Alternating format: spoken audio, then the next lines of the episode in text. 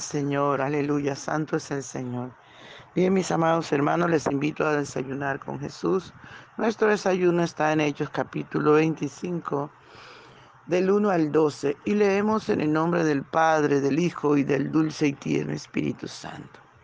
Llegado pues Festo a la provincia, subió de Cesarea a Jerusalén tres días después y los principales sacerdotes y los más influyentes de los judíos se presentaron ante él contra Pablo y le rogaron, pidiendo contra él como gracia que le hiciese traer a Jerusalén, preparando ellos una celada para matarle en el camino. Pero Festo respondió que Pablo estaba custodiado en Cesarea a donde él mismo partiría en breve. Los que, los que de vosotros puedan, dijo, desciendan conmigo, y si hay algún crimen en este hombre, acusadle. Y deteniéndose entre ellos no, no más de ocho o diez días, venido a Cesarea, al siguiente día se sentó en el tribunal y mandó que fuese traído Pablo. Cuando éste llegó, lo rodearon los judíos que habían venido de Jerusalén, presentando contra él muchas y graves acusaciones, las cuales no podían probar. Alegando Pablo en su defensa, ni contra la ley de los judíos, ni contra el templo, ni contra César he pecado en nada pero Festo, queriendo congraciarse con los judíos, respondiendo a Pablo, dijo, ¿quieres subir a Jerusalén y ella ser juzgado de estas cosas delante de mí? Pablo dijo, ante el tribunal de César estoy y donde debo ser juzgado. A los judíos no les he hecho ningún agravio, como tú sabes muy bien, porque si algún agravio o cosa alguna digna de muerte hecho. No rehuso morir, pero si nada hay de las cosas de que estos me acusan, nadie puede entregarme a ellos. A César apelo. Entonces Festos, habiendo hablado con él consejo, respondió, a César has apelado, a César irás. Padre, te damos gracias por esta tu palabra, que es viva y eficaz y más cortante, más penetrante que toda espada de dos. Permite, Padre, que este ejemplo de este varón que te amaba con todo su corazón, Dios mío, nos ayude a nosotros. Nos ayude, Espíritu Santo de Dios, a seguirte, a amarte, a darlo todo por ti, Señor amado, a no temer mal alguno, porque tú estás con nosotros, lo dice tu palabra. Te honramos, Señor, te damos toda la gloria, te damos toda la alabanza y también te damos toda la adoración. Gracias por tu palabra, Señor. Gracias. Muchas gracias, Rey de los Santos. Muchas gracias. Usted ha sido bueno con nosotros, Señor. Usted ha sido bueno. Ven, Señor, por favor, ven y disfruta nuestra adoración. No te quedes afuera, amado, no te quedes en el patio ni en el atrio. Entra Entra a la presencia del Señor y adora. Adora al Señor, hazlo de profundo de tu ser. Adora al Rey precioso y maravilloso.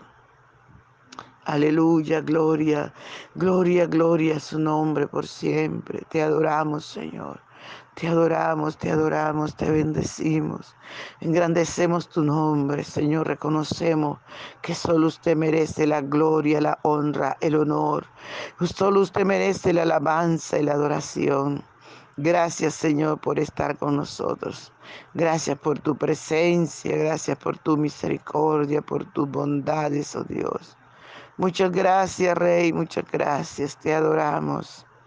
Te adoramos, Maestro Bello, te adoramos. Gracias, muchas gracias, mi buen Señor. Aleluya, aleluya, aleluya. Por la mañana yo dirijo mi alabanza a Dios que ha sido y es mi única esperanza. Por la mañana yo le invoco con el alma y le suplico que me dé su dulce calma. Él nos escucha pues nos ama tanto y nos alivia de cualquier quebranto. Nos da su mano poderosa y fuerte para librarnos de la misma muerte. Cuando la noche se aproxima tenebrosa, en elevarle mi oración mi alma se goza. Siento su paz inagotable, dulce y grata, porque temores y ansiedad Cristo los mata. También elevo mi cantar al cielo, cuando a la tierra baja el negro velo. El sol se oculta, pero queda Cristo, al cual mis ojos en el sueño han visto. Brilla su lumbre bien hechora mientras duermo. Pone su mano sobre mí si estoy enfermo. Me fortalece y me alienta con el sueño.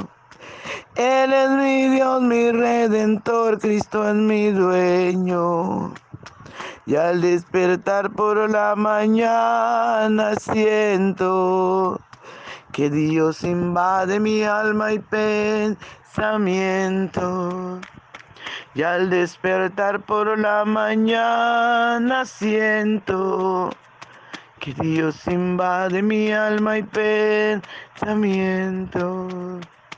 Igual a Jesús mi redentor amado, por mis pecados en una cruz clavado.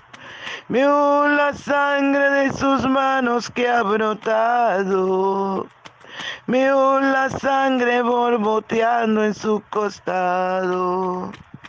Una corona con espina en su frente la multitud escarneciéndole insolente. Pero qué dicha cuando al cielo sube, lleno de gloria majestuosa nube. Pero qué dicha cuando al cielo sube, lleno de gloria majestuosa nube. Aleluya, gloria al Señor. Qué maravilloso, amados hermanos, ver la gloria del Señor a través del ejemplo de este varón, a través de tanto sufrimiento, como demostraba Pablo que amaba al Señor. Y como siempre, Dios tan lindo, tan fiel, porque su fidelidad es grande. Su fidelidad es incomparable. Podemos mirar aquí, amados hermanos, que aunque el enemigo se, se crecía usando a estas autoridades, Dios siempre estaba allí cuidando a Pablo. Dice la palabra del Señor que primero Félix para, para congregarse, con, congraciarse con los judíos, dejó preso a Pablo cuando los vino a suceder Poncio Festo.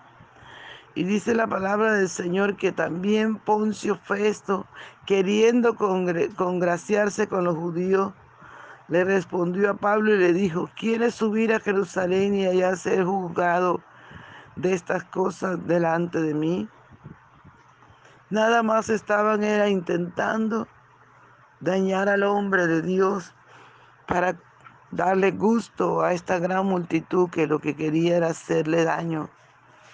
Porque ellos habían pedido a Festo que permitiera que Pablo lo llevaran a Jerusalén para juzgarle allí. Pero ellos lo hacían con su hecho pensado. Ya tenían preparado un grupo de hombres para que mataran a, a Pablo cuando fuera rumbo a Jerusalén. O sea que Pablo ni siquiera iba a llegar a Jerusalén, porque en el camino ellos lo iban a matar. Alabado sea el nombre del Señor. Fue la segunda celada que ellos habían, habían preparado para matar a Pablo. Pero qué bueno que nuestro Dios lo sabe todo y no les permitió. Por eso es que el Señor dice que no temamos a los que matan el cuerpo, mas nuestra alma no puede matar. Que le temamos a Dios, porque si el Señor está con nosotros, ¿quién contra nosotros? Pueden tener mucha autoridad en esta tierra, pero si el Señor está con nosotros, Él está por encima de todo. A su nombre sea toda la gloria. Aleluya. Y dice la palabra del Señor, amados hermanos, que Pablo les dice que no le debe nada a los judíos. No les he hecho nada a los judíos, no les he ofendido, no he hecho nada en contra de la ley.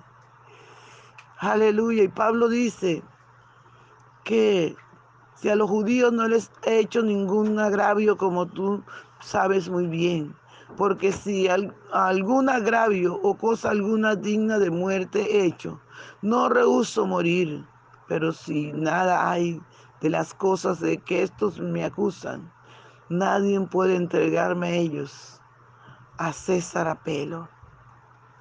Aleluya.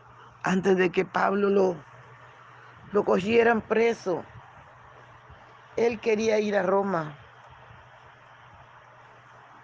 Pero Resulta que cuando él se encuentra con Aquila y Priscila, su mujer, ellos le dicen que no puede ir a Roma porque habían expulsado a todos los judíos de Roma. No querían a ningún judío allá. Y así como él desiste ir a Roma y vuelve, sigue predicando de lugar en lugar hasta que regresa a Jerusalén y allí es apresado Allí el enemigo lo quiso matar por varias veces, pero Dios no le, permite. Y ahora Festo para congraciarse con los judíos le dice que si quiere ser juzgado en Jerusalén. Y Pablo dice, no, a mí nadie me va a entregar a los judíos. Apelo a César.